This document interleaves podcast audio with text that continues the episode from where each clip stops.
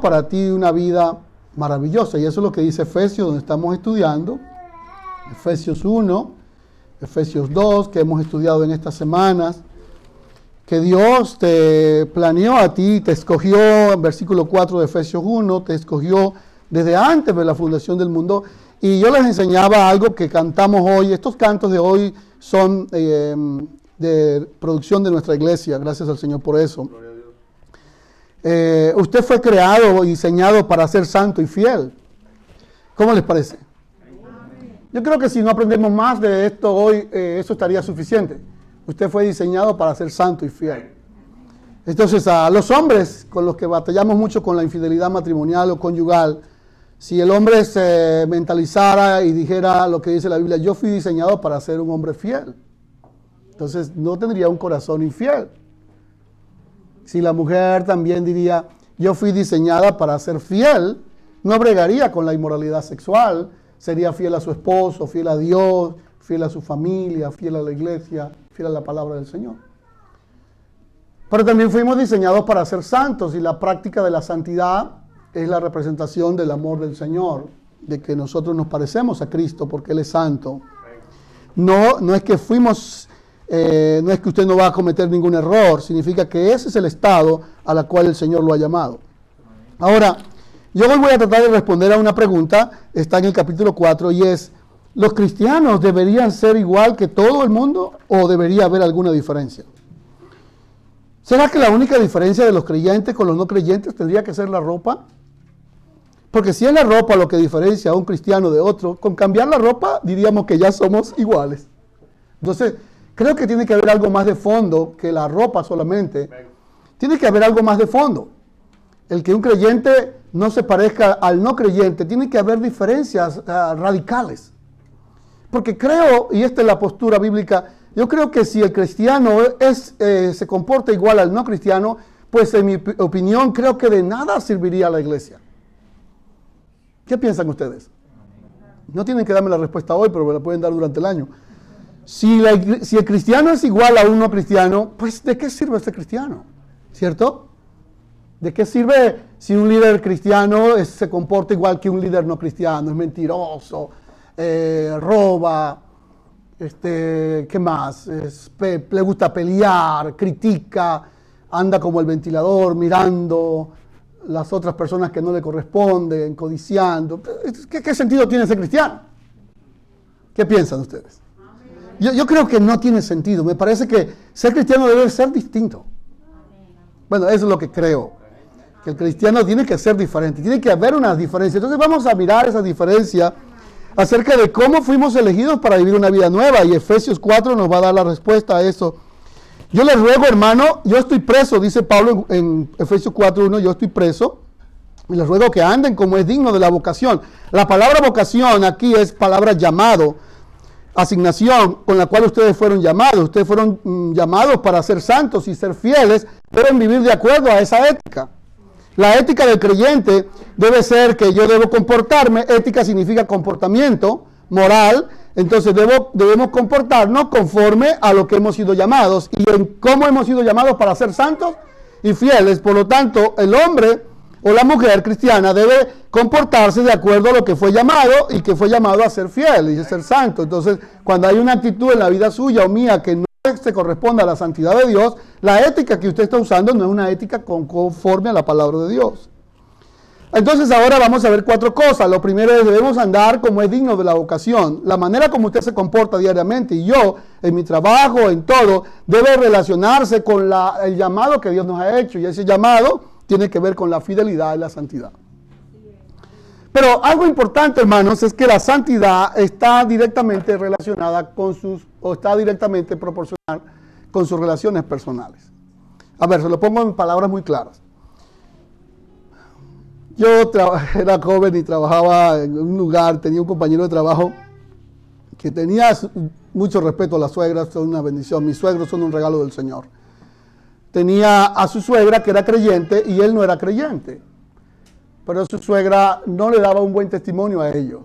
Entonces él me decía, hermano, yo quiero que usted vaya a la casa y le hable a mi suegra. Le dije, no, háblele usted porque es la suegra suya, no es la suegra mía. Porque ella, ella ora mucho en las madrugadas, pero yo pienso que no está llevando como, como que no se parece lo que ora con lo que vive. Entonces, también él estaba justificando su comportamiento. Él buscaba de alguna manera justificarse delante de mí de cierta conducta que tenía, como de cosas por ahí que estaban pasando, de infidelidades ocultas, y quería como echarle la culpa a la suegra de su santidad y él esconderse en sus maniobras ocultas. Pero la santidad tiene que ver con las relaciones personales. Y hay tres palabras que van a definir santidad. Humildad, mansedumbre y soportarse unos a los otros. ¿Qué les parece? ¿Cuáles son las tres palabras o categorías que definen santidad en nosotros para parecernos conforme fuimos llamados si vivimos con humildad? ¿Qué es humildad? La palabra humildad es una palabra que ustedes conocen, los que venimos del campo sabemos, la palabra humildad viene de humus y humus es el abono que se utiliza para aplicarle a las plantas para que crezcan. Una persona humilde no es una persona con carencias o pobreza, una persona humilde es aquel que alimenta a los demás para que crezcan. Usted es humilde o yo soy humilde cuando hago actos para ayudar a que los demás prosperen. Y cuando usted ve que los demás prosperan, eso no le produce en usted un sentimiento de enojo o un sentimiento de envidia, sino que usted se alegra porque lo ayudó a crecer. Eso es ser humilde. La humildad no tiene nada que ver con ropa, con casa, con pobreza, con riqueza. La humildad tiene que ver es con la manera como nosotros nos alegramos que los demás prosperen. Si usted ve que alguien obtuvo un carro, obtuvo su residencia o obtuvo la ciudadanía, en lugar de sentirse triste, por eso usted debe qué cosa? alegrarse por eso. Eso es ser humilde. Amén. Humildad entonces es humus, abono que se le aplica a las plantas para que crezcan. La segunda palabra es mansedumbre. La palabra mansedumbre viene o es tomada de la figura del caballo de guerra. El caballo de guerra se le doblegaba su cuello para que el jinete lo pudiera conducir. Mateo 5 dice que bienaventurados los mansos porque ellos heredarán la tierra. Vean ustedes lo que enseñó Jesús. ¿Cómo es que un manso va a heredar la tierra? Se supone, por lo que entendemos nosotros, que una persona mansa es una persona, en la, interpretación así como coloquial, es como una persona tonta, así manso y menso a la vez. Entonces, así, todo el mundo se burla de él, todo el mundo lo... No, no, no. Una persona mansa es una persona que es como un caballo de guerra. La diferencia entre la persona mansa es que él no hace su voluntad, sino hace la voluntad de quién? Del Señor, que es el que nos lleva. Él, por aquí te vas. No somos como el caballo o el mulo, dice la Biblia, que hacemos nuestra voluntad. El Señor nos dice por aquí y nosotros por allá. Los caballos de guerra obedecen a su jinete. Pero la mansedumbre también está relacionada con las relaciones personales. Las personas que son mansas abogan por la restauración de las relaciones. Gálatas 6, 1 al 5. Hermanos, si alguno de vosotros fuere sorprendido en alguna falta, vosotros que sois espirituales, restaurarle con espíritu de mansedumbre, considerándote a ti mismo, no sea que tú también seas tentado. La mansedumbre entonces es una virtud que corresponde a la santidad que está dada para la restauración de las relaciones. Usted está enojada con su familia, con su esposo, con su esposa, con algún familiar suyo, cualquiera sea, o con algún hermano de la iglesia. Entonces usted me dice, pastor, estoy enojado con aquel hermano y por esa razón yo no, mejor prefiero ausentarme. No, un momento.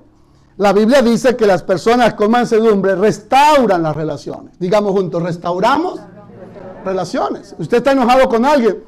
Usted tiene dos opciones. Le da la espalda Hace poco leí un artículo en el periódico que me pareció, yo no estoy seguro que sea cierto, a mí me parece que eso no es verdad. Pero un matrimonio acá en los Estados Unidos fue publicado en el periódico que el hombre duró no sé cuántos meses y años eh, sin poder, sin hablarle a su esposa. Por una enemistad que tuvieron, decidió él no irse de la casa, decidió seguir en la casa, pero decidió no hablarle más nunca a su esposa. ¿Qué les parece? Y fue publicado en el periódico. Digamos en voz alta, restauradores. Todos conmigo, somos restauradores. Si la relación se ha roto, usted debe buscar y restaurarla. alguien me enseñó algo muy bonito. ¿Quién debe ir primero a restaurar las relaciones? Usted. Es que pastora, ella fue la que me hizo daño. Pero usted debe ser el que muestre santidad. Me motiva en su amén. No, pastor, si usted supiera, él fue el que me trató mal. Ok, él fue el que te trató mal. Pero usted debe mostrar santidad. ¿Y cómo demuestra usted que es santo? ¿Por la aureola? ¿Por el vestido? No, por cómo usted restaura las relaciones. Dice la Biblia que cuando usted restaura las relaciones, entonces calla la voz del enemigo. Usted, yo sé que él me ofendió, que te trató mal, pero usted dice, ok, yo pongo a lado esa ofensa y voy y le digo, ¿cuánto lo siento? Quizás sé que, sé que no, no nos tratamos bien, pero quiero que sepa que yo lo eché a un lado esa ofensa. Entonces, ya hemos aprendido algo hoy. Santidad tiene que ver primero con qué? Humildad. Alegrarse porque los demás prosperen, crezcan, les vaya bien en la vida, se gradúen en la universidad. Usted debe alegrarse por eso. Dos, tiene que ver con la mansedumbre. ¿Y qué es la mansedumbre? Restaurar relaciones. No podemos ser santos y cristianos y peleados con todo el mundo, hermanos queridos. ¿Qué les parece a ustedes si, uno dice que es cristiano pero está enojado con medio mundo? No, no tiene sentido ser un cristiano y eh, odiar a alguien. No tiene sentido. La santidad tiene que ver con la restauración de las relaciones. Número tres, aquí viene la más difícil. Cada uno va en su nivel. Humildad creo que la podemos aguantar. Y restaurar creo que también, pero no la pone más difícil la Biblia. Ahí viene la tercera. ¿Cuál es? Sopórtense con paciencia los unos a los otros. Ah, pastor, esa cita ruda, está rudísima, rudísima. Hermanos queridos, en la vida a veces estamos clavados o fijados a personas con las cuales la vida es dura. Si ustedes quieren un ejemplo, Jesús en la cruz. Está crucificado al lado de dos ladrones. Uno, estando en la cruz, lo acusa y le dice, si tú eres el Hijo de Dios, ¿por qué no te bajas de ahí y me bajas a mí también? Qué egoísta, ¿eh? No solamente es egoísta, sino demandante. Así somos los seres humanos. En cambio el otro le dice, Señor, acuérdate de mí cuando vengas en tu reino. Ve cómo cambió la actitud del otro. ¿Y cómo, cómo le respondió Jesús? Al segundo no le respondió nada porque no merecía que le respondiera. ¿Para qué va a discutir con el necio? Eh? ¿Para qué va a discutir con un hombre necio? No discute con un hombre necio. Con la gente necia no se discute. Pero con el humilde sí, ¿Qué le dijo al humilde? Le dijo, hoy mismo estarás conmigo en el paraíso. Amén. Entonces tú recibes respuesta de acuerdo a la actitud que asumas en la vida. De acuerdo a su actitud, usted asume las respuestas que tiene. Ahora, soportarnos. Yo creo que mejor le quitamos la palabra so, esas dos letras, y dejamos nada más portarnos. Y quedaría mejor. Portarnos con paciencia estaría bien, ¿verdad que sí? ¿Les parece buena idea que le digamos a los editores de esta palabra que le quitemos esa S y esa O, que está como demás, no altera en nada el, significado de la gramática? Portarnos con paciencia estaría bien. Pero no, es que el autor sagrado, el geógrafo sagrado le colocó fue soportarnos. Necesitas soportar al difícil. Respire profundo. Tomamos aire. Y a veces es difícil soportar al difícil. Pero hermano querido, eso es santidad. Eso es santidad. La santidad se refleja entonces en tres cosas. Uno, cuando vivimos con humildad. Dos, cuando restauramos relaciones. Y tres, cuando aquellas relaciones que son difíciles de llevar, nosotros las soportamos. Esto no significa para nada que usted esté siendo eh, violentado sus derechos esto significa que hay relaciones difíciles en la familia. Por ejemplo, viene a mi mente ahora de una familia que fui pastor por años. Eh, su padre estaba perdido en el licor. Muchas veces este joven, a quien yo amo bastante, me decía, pastor, a mí me duele muchísimo ver a mi padre borracho. Pero aún imagínense lo que puede hacer un hombre que está borracho, ya perdió su control. Todo, perdía control de todo. Este hijo suyo tenía que recogerlo, llevarlo a la casa, bañarlo, vestirlo y cuidar del pastor es duro para mí. Yo amo a mi padre, pero es muy duro hacer eso. ¿Qué tenía que hacer él? Soportarlo. Digamos en voz alta, eso es santidad. Número, el segundo aspecto que vamos a considerar hoy, primero es que usted debe, la ética suya y mía es andar de acuerdo a la vocación con que fui llamado, que soy santo y fiel.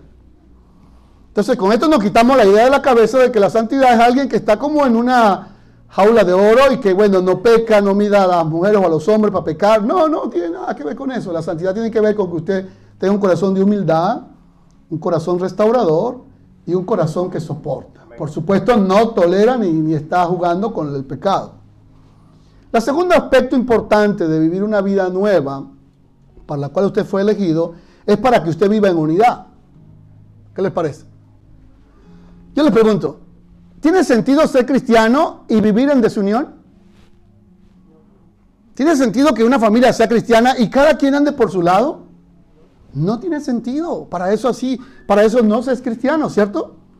Entonces, como estamos aprendiendo esta ética de ser cristiano, ¿qué dice la Biblia con respecto a, nosotros? Vamos a leer el verso, el verso 3. Sean solícitos en guardar la unidad. Entonces, aquí aprendemos un elemento de una vez. La unidad es algo espiritual. La unidad es algo espiritual y es el vínculo perfecto de la paz. Eso significa que si que la paz que la unidad precede a la paz. Somos primero, debemos estar unidos y el fruto de eso va a ser la paz. Lo que nos mantiene unidos va a ser la paz. El resultado va a ser la paz. Alaban a Dios.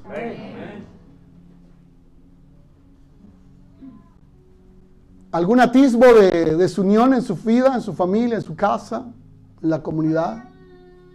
Cada quien hace lo que mejor le parece. No están obligados a responderme. Solo quiero que reflexionemos hoy.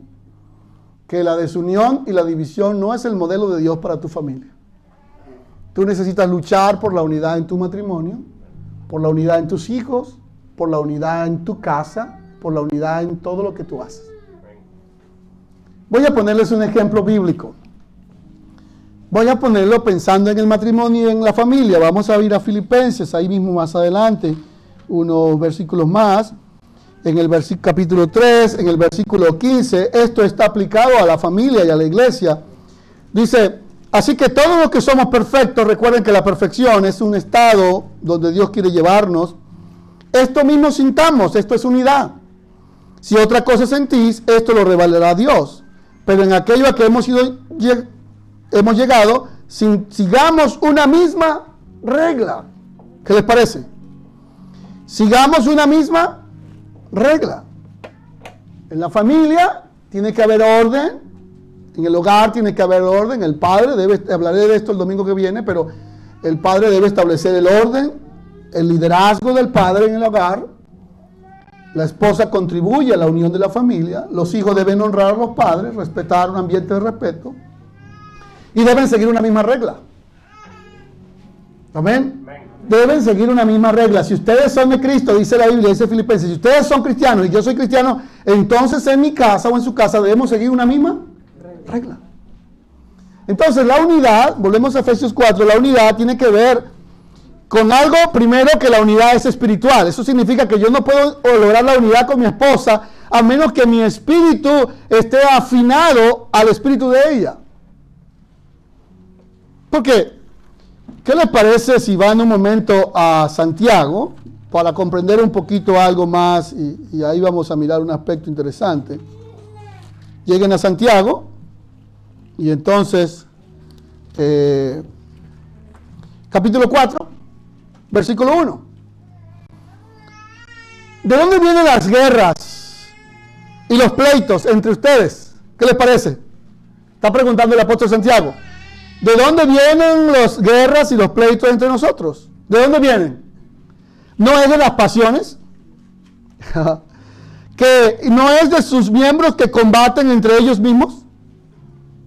La palabra combaten aquí, ¿a qué les recuerda a ustedes? A aquí. ¿Les recuerda a ustedes? Eh, honestamente me gusta mucho esa película. la disfruto mucho. Cuando estoy así ansioso o algo, me acuerdo del maestro de Karate aquí comienzo aspira, respira y va puliendo con la izquierda, con la derecha. Me gusta esa técnica. Pero ¿de dónde vienen los problemas? Dice Santiago, vienen de las pasiones, porque combaten entre nosotros, porque codiciamos y no tenemos las cosas, se matan y arden de envidia y no pueden alcanzar las cosas, combaten y luchan, pero no tenéis lo que deseáis porque no pedís correctamente. Volvemos a Efesios 4 y decimos entonces que la unidad es algo espiritual. La unidad no es algo teórico, sino es algo del espíritu. Usted puede vivir en unidad con su esposo, con su familia, con la iglesia, con sus pastores. Cuando es algo que es espiritual. Cuando no es espiritual es difícil que usted pueda vivir en unidad. Pero cuando usted vive una vida espiritual es fácil vivir en unidad con los hermanos, con la iglesia, con el cuerpo de Cristo. Es fácil vivir en unidad. ¿Por qué? Porque es algo espiritual, no es una filosofía, no es un humanismo, no es una teoría. Ahora, está el ejemplo explicado en el versículo 4 de Efesios 4, vamos a leerlo en voz alta. ¿Cómo funciona? Funciona así. Un cuerpo, ¿cuántos cuerpos? Un cuerpo, la iglesia es un cuerpo, el matrimonio es un cuerpo. ¿Qué más? ¿Cuántos espíritus? Un espíritu. Versículo 5. ¿Cuántos señores hay? Un señor. ¿Cuánta fe? Una fe. ¿Y cuántos bautismos? Un bautismo. ¿Cuántos dioses? Un Dios y Padre de todos, que es por todo y en todos, para que cada uno de ustedes, conforme la gracia, desarrolle el don. Entonces aquí ya hemos aprendido de la unidad. La unidad es algo espiritual. La unidad nos da como resultado la paz. La unidad funciona cuando todos seguimos una misma regla. Sentimos una misma cosa en el hogar, en la familia. No nos llevamos la contraria. Puede que hayan puntos de vista divergentes, eso está bien, pero no es resistirnos a llevarnos la contraria. El esposo dice una cosa, la esposa dice otra, y ahí se encarnan y pelean y discuten y no llegan a acuerdo. Y hoy día hay de moda una palabra que la detesto, definitivamente. La usa la psicología, la sociología, la usan, y hasta los consejeros la usan, y se llama negociar. Entonces, cuando traen una pareja en conflicto, los consejeros le dicen, vamos a negociar, a llegar a acuerdos. Realmente es, es secular esa palabra. Secular la Biblia nos enseña es que nos pongamos de acuerdo. Y para ponerse de acuerdo usted con alguien necesita morir a su orgullo, a su arrogancia, a mi arrogancia y decirle, yo cedo mi parte en este conflicto. Yo cedo mi parte en este conflicto para que lleguemos a un buen acuerdo. Entonces se trata, número uno, que la, la unidad es espiritual. Número dos, que da como resultado la paz, que se trata de seguir una misma regla y que la unidad está demostrada en una unidad perfecta, un cuerpo, un espíritu, un Señor, un Padre, un Dios, una fe, un bautismo. Todo va a funcionar bien. No significa que no van a haber problemas, significa que vamos a ir y a lograr la meta en el nombre del Señor. Amén. Denle alabanzas a Dios con palmas por la unidad. Debemos estar unidos, unidos. Número 3. La tercer aspecto importante de, que fuimos elegidos para vivir una vida nueva significa desarrollar los dones. Yo me alegro mucho cuando los hermanos desarrollan los dones. Hemos descubierto dones nuevos en este tiempo, no nuevos porque no están en la Biblia, sino que no lo habíamos visto. Descubierto dones en los hermanos que tienen el don del servicio, el don para cocinar, el don para vender, el don para los negocios, para la administración hay personas que tienen el don de la administración extraordinario, son unos extraordinarios llevando la administración. Pero quiero revelarles hoy algo que es importante por cuál es la razón por la que usted no desarrolla los dones. Aquí está. Versículo número 7. Lean en voz alta conmigo. Pero a cada uno de nosotros, diga conmigo en voz alta, diga, pero a quienes, a cada uno de nosotros, y subraya esa frase, a cada uno de nosotros, es decir, a ti Tú que eres una persona, te fue dado un don. A cada uno de nosotros nos fue dado un don conforme a la gracia, a la medida del don de Cristo. Esto es importante y es revelador. Los dones que recibimos, ¿cuál es la medida de ese don? Cristo. Puede decir amén en voz alta. Haga con más ganas, diga amén.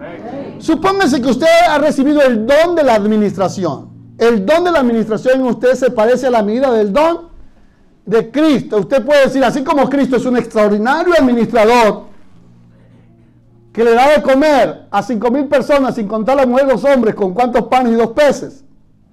Cinco panes y dos peces. Usted tiene el don para la administración de los recursos que se parece a la medida de Cristo. Ah, ¿En quién está pensando usted? En la abuela, ¿verdad? La querida madre, mi madre, o su padre, o mi madre, en este caso estoy pensando yo. Yo con un pollo nada más podemos comer dos o tres. Mi madre con un pollo le daba comida a un ejército, hermano. Yo creo que las madres de ustedes también tenían, esa gracia. Ella, hermanas, yo voy a algunas células en las casas de los hermanos todos los días, en diferentes casas vamos, y en una de las casas yo veo cómo esas hermanas tienen la gracia de la multiplicación. Con un pollo comemos un ejército. Esa es la medida del don. Los que no tienen ese don, hermano, nos volvemos una galleta y solo comemos tres y los demás quedan sin comer. Ahora, aquí está la clave. Lean en voz alta conmigo el versículo 8, en voz alta, leanlo bien fuerte. Por lo cual dice, subiendo lo alto, llevó cautiva la cautividad y dio dones a los hombres. La razón por la que las personas, los creyentes, no desarrollan los dones es porque todavía están viviendo en una etapa de cautividad. Pero a ver, se lo explico acá. Es una etapa de cautividad que uno elige vivir ilegal. ¿Por qué? Porque Cristo ya subió a lo alto, ya llevó cautiva su cautividad y te dio los dones a ti. Alguien grita amén. Entonces, si yo sigo viviendo una vida, eh, no, yo no tengo ningún don, pastor, yo creo que yo soy un don nadie. No niegues, no niegues el sacrificio que Cristo ya hizo en la cruz, que Él levantó a los muertos y llevó cautiva la cautividad. Hay cierto nivel de pobreza mental que negamos la verdad de las escrituras. Eso es negar la verdad de las escrituras. Decir, no, pastor, yo no sirvo para hacer nada de eso que usted dice. No niegue las escrituras. Claro que sí sirve. ¿Por qué? Porque dice que Él nos dio a cada uno un don y Él lo hizo cuando llevó cautiva la cautividad. ¿Y qué es la cautividad? Eso es extraordinario entenderlo. No hay peor cautividad para el ser humano que sentirse a sí mismo impotente o limitado para hacer lo que Dios le ha llamado a hacer en la vida. Lo vuelvo a decir en palabras más criollas. No existe algo más terrible para, para el cristiano que vivir su vida sin desarrollar todo lo que Dios le dijo que podía desarrollar aquí en la tierra y usted grita amén, aleluya. No hay nada peor que eso. Por eso yo vine hoy a motivarles Usted fue facultado con un don. Gloria a Dios. Desarrollelo a la plenitud, a, lo máximo, desarrollelo. Si usted fue llamado a la predicación, predique. A cantar, cante. A llorar, llore. No todos lloran. Hay personas. ¿Quiénes tienen ese don?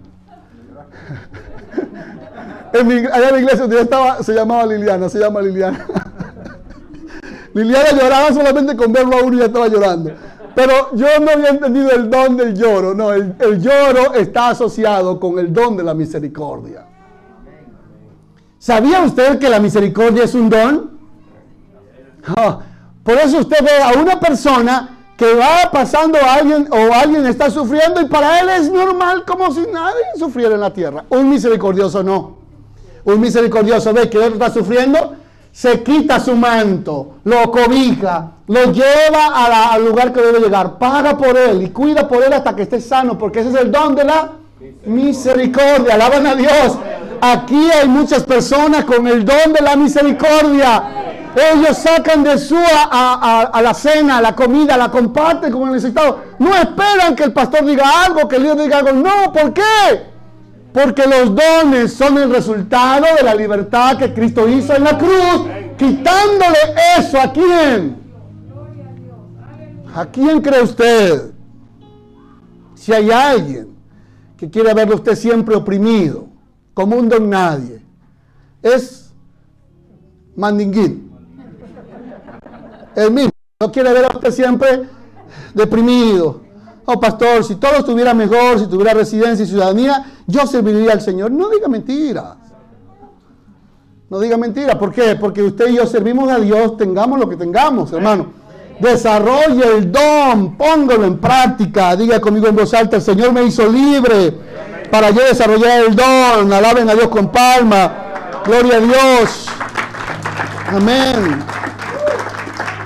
Y ese es, Él subió descendió a las partes más bajas de la tierra, hasta el propio infierno fue nuestro Señor Jesucristo para buscar ese don precioso que Él te había dado a ti desde antes de la fundación del mundo, que Satanás le, robó cuando Adán pecó y quiere detener al hombre cautivo, castrado, a la mujer castrada, quitar sus sueños, sus anhelos, tenerlo ahí oprimido. Ese no es el plan de Dios. Jesucristo bajó hasta las partes más bajas, hasta el propio infierno, lo bajó de ahí para sacar eso, para dártelo a ti, para hacerte libre, libre en abundancia.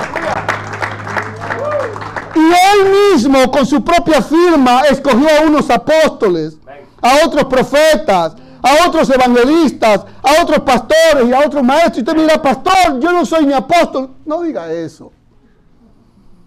Es verdad, yo sé que ustedes no, son de esa línea, por eso puedo hablar con libertad. Hay una, quiero ser respetuoso, pero hay hoy día una, ¿cómo, cómo puedo ser más respetuoso? Como una moda de apostolado. Yo no me refiero a esa moda. Yo me refiero a que un apóstol es alguien enviado. Es alguien que se sacrifica por ayudar y plantar una obra para el Señor. Amén. Es una persona, la palabra apóstol viene de la palabra enviado. Y un apóstol es parecido al que llevaba el correo. El que llevaba el correo en el tiempo antiguo, como no había nada de las empresas de hoy día, el correo era una persona. Y él iba llevando el correo y llegaba al lugar donde llevaba el correo, entregaba el correo, aunque cayera muerto, como cayó el, origen de la palabra maratón. Cayó muerto cuando entregó el correo, pero entregó el correo. Ese es un apóstol. ¿Quién es un maestro? ¿O quién es un profeta? Oh, a mí me, me, da dolor de cabeza los profetas, pero ¿por qué? Porque profetizan cosas que son mentiras, que no se cumplen. Un profeta es si ustedes pueden verlo con más calma en la Biblia, en, Romanos y en Corintios, un profeta es alguien que anima al pueblo, alguien que exhorta al pueblo y alguien que guía al pueblo. Muchas veces un profeta sabe quién es en su trabajo. Yo he conseguido profetas en el propio trabajo, que mueven cajas como usted, que escanean en su trabajo, donde ustedes están. ¿Y quiénes son esos profetas? Son esas personas que llegan, que tú estás desalentado y te dicen ánimo que si puedes, vas a salir adelante, Dios está contigo, lo vas a lograr. Alguien alaba a Dios. No es un profeta con una túnica blanca o con una aureola en la cabeza, es una persona de carne y hueso con un mensaje de Dios que te dice, tu matrimonio va a cambiar. No abandones a tu esposa, no abandones a tu esposo. Vuelve a tu casa, alguien grita aleluya. Vuelve a tu familia, restaura a tus hijos. Ese es un profeta. Uno de los profetas que más me impacta a mí de la Biblia Usted se va a sorprender que se llama Amós. Él dijo, yo no soy profeta ni hijo de profeta, yo lo que era un recogedor de higos. Cuando Dios me llamó para que hiciera la función de profeta. Profetas de carne y hueso. Maestros, ustedes cuando enseñan a otros. Evangelistas cuando predican y ganan a otros para Cristo. Y pastores cuando nos ayudan a nosotros a guiar al pueblo a los pasos del Señor. Último aspecto del día de hoy. Nosotros hemos sido elegidos para vivir una vida nueva cuando andamos de acuerdo a la santidad y a la fidelidad. Dos, cuando vivimos en unidad. Tres, cuando usamos los dones. Y cuatro, cuando llevamos una vida nueva. Digamos juntos, cuando llevamos una vida nueva. Efesios 4, 17, esta es la parte final. Yo digo y requiero en el Señor. Vean, aquí está la clave de la ética cristiana. Efesios 4, 17. Yo les digo y lo requiero en el Señor, que ya no anden como los no creyentes querida iglesia, no debemos andar como los no creyentes. Aquí hay una diagramación o un esquema bien interesante de cómo ve el apóstol Pablo los no creyentes. Vamos a verlo. ¿Cómo son los no creyentes? Los no creyentes, número uno, andan en la vanidad de la mente, andan pensando en puras tonterías y cosas vanas.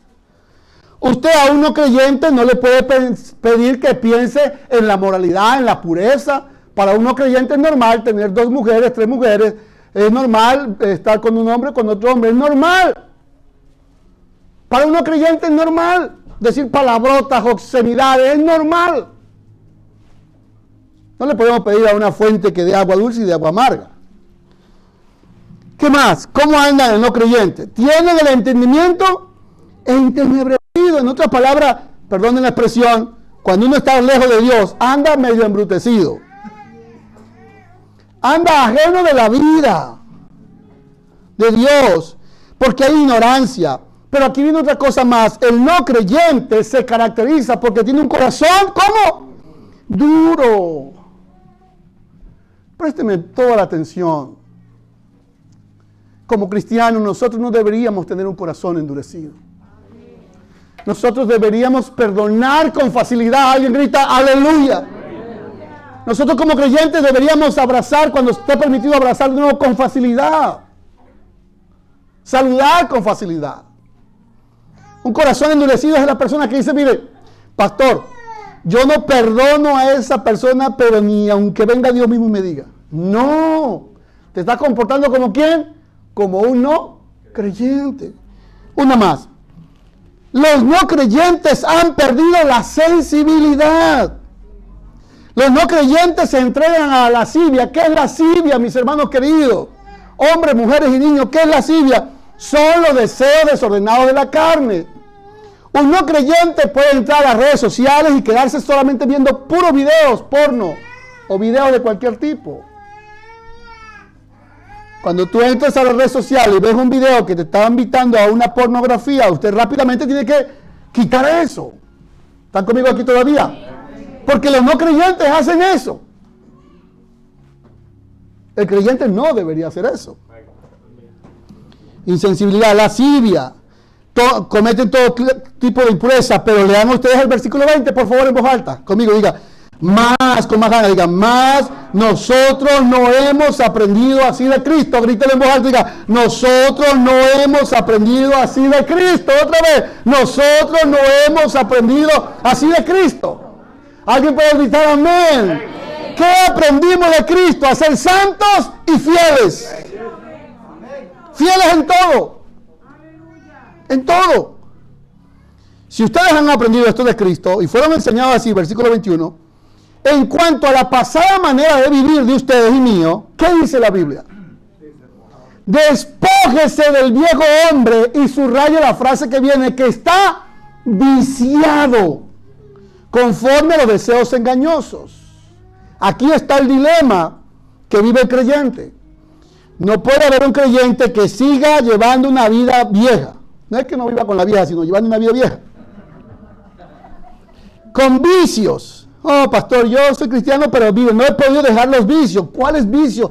Usted tiene que hacer esto hoy. La palabra despojados es una figura que se tomó como del fútbol. Y es como quien toma la pelota de fútbol y le da con el pie acá y la coloca en la otra portería. Esa es la figura de esa palabra. Despojado significa, usted va a agarrar el balón de fútbol acá, pero le va a dar tan duro que lo va a tirar hasta la otra portería. Es decir, yo no puedo despojarme de algo y volverlo a agarrar al rato. No, me pongo hoy el vestido de santo y cuando llego a mi trabajo me pongo el vestido de no creyente. El que, el que me busque pleito y verá quién soy yo.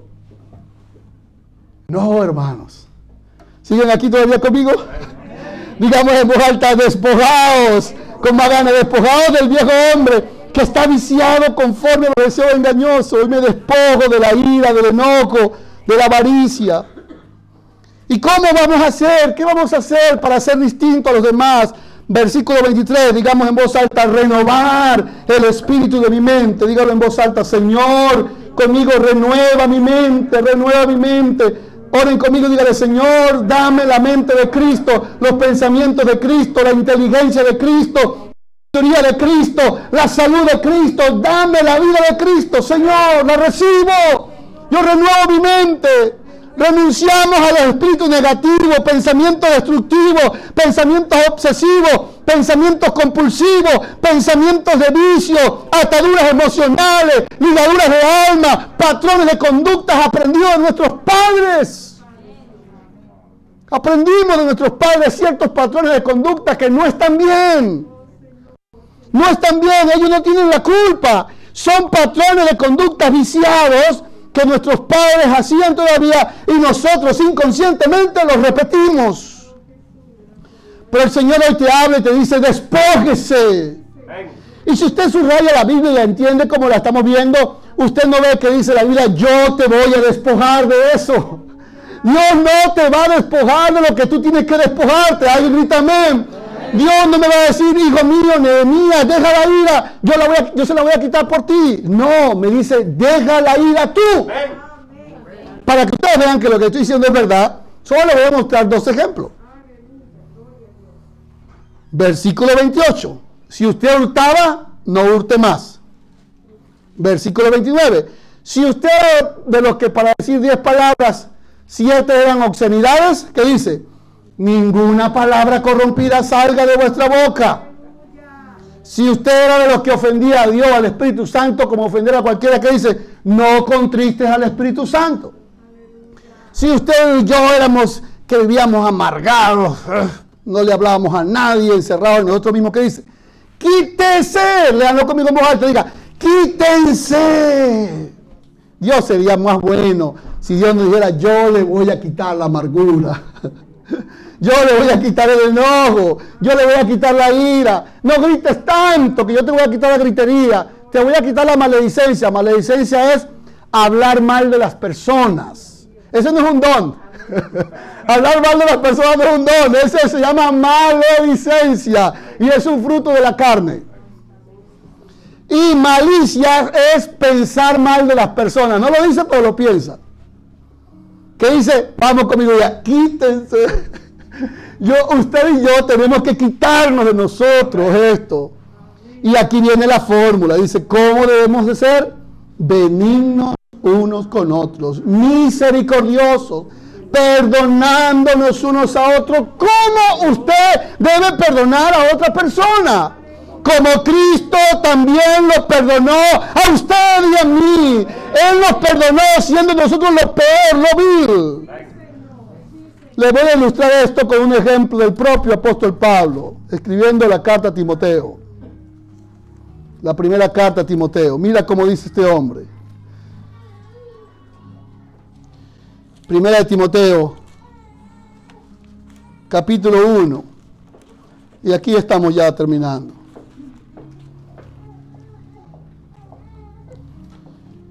Vea cómo dice. Así que usted no es el único, ni yo tampoco. Ve gracias Pueden ponerse de pie, hermanos. Doy gracias. Léanlo conmigo. 1 Timoteo 1, 2. Doy gracias al que me fortaleció. Puede decir conmigo eso. Doy gracias al que me fortaleció. A Cristo Jesús, nuestro Señor. Porque me tuvo por fiel. No éramos fieles. Él nos tuvo por fiel. Colocándonos en el ministerio. Y escuche lo que dice Pablo. Miren acá. Habiendo yo sido antes como blasfemo, perseguidor e injuriador, fui recibido a misericordia porque lo hice por ignorancia y por la incredulidad. Pero la gracia de nuestro Señor fue más abundante con la fe y el amor en Cristo Jesús. Oigan esto, palabra fiel y digna de ser recibida por todos, que Cristo Jesús vino al mundo para salvar a los pecadores, de los cuales puede levantar la mano conmigo y decir, yo soy el primero. yo soy el primero, pero fui recibido a misericordia, para que Jesucristo mostrase en mí primero toda clemencia, para ejemplo de los que habrían de creer en Él para vida eterna al Rey de los siglos, inmortal, invisible, al único y sabio Dios, sea el honor y gloria por los siglos de los siglos. Amén. Cierra tus ojos y ora conmigo. Y digámosle, Señor, he escuchado tu palabra. He aprendido que tú nos has elegido para llevar una vida nueva. Hemos aprendido en esta mañana que tú nos has elegido, Señor, para vivir en santidad y fidelidad. Que tú nos pides, Señor, que seamos humildes, que practiquemos la mansedumbre y que nos soportemos unos a otros. También hemos aprendido hoy, Señor, de que tú nos llamas a vivir en unidad. Que renunciemos a toda deslealtad entre nosotros y podamos ser uno en Cristo. Un Señor, un bautismo, una fe, un cuerpo. También nos has enseñado en esta mañana que tú nos has dado dones. Dele gracias al Señor por los dones que le ha dado. Alaben al Señor y gracias Señor por los dones que tú me has dado. El don de la sabiduría, de la ciencia, de la administración, del consejo, el don pastoral, el don de la profecía, el don Señor del apostolado, el don para ejercitarlos. Tú llevaste la cautividad. Ore conmigo y diga, Señor, tú llevaste la cautividad que me oprimía. Hoy puedo levantar mis ojos y ver que tú tienes algo grande para nosotros como iglesia, como familia, para mis hijos. Dígale al Señor, hay dones que fueron dados para tus hijos, hermano y hermana. Hoy reciba esos dones. Dígale, profetice, mis hijos han recibido los dones del Espíritu Santo. Tienen la gracia, la sabiduría de Dios. Pero también oremos y digamos, Señor, hoy he aprendido que tú nos has llamado a vivir una vida nueva. Por lo tanto, en esta mañana, en la autoridad de tu palabra y la autoridad del Espíritu Santo, ore conmigo y diga, yo renuncio, me despojo de todo espíritu que no vino de Dios. Yo me despojo en el nombre del Señor de toda ira.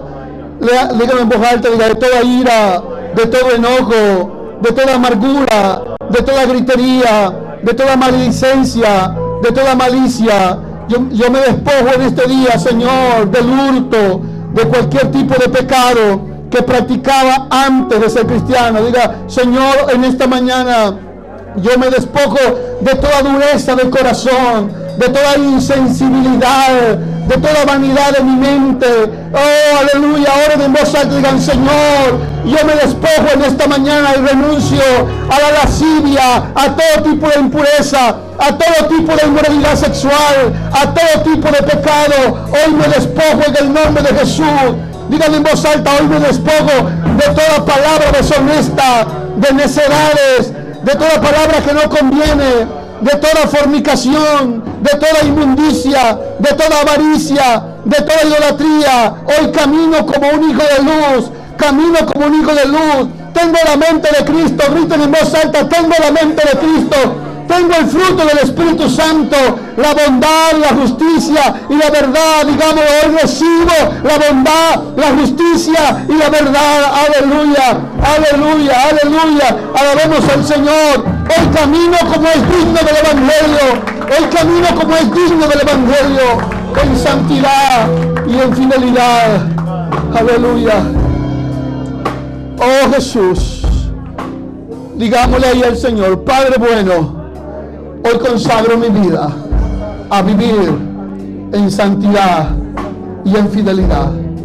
Como cristiano, voy a caminar en luz y voy a ser un ejemplo de misericordia, de justicia y de bondad. Gracias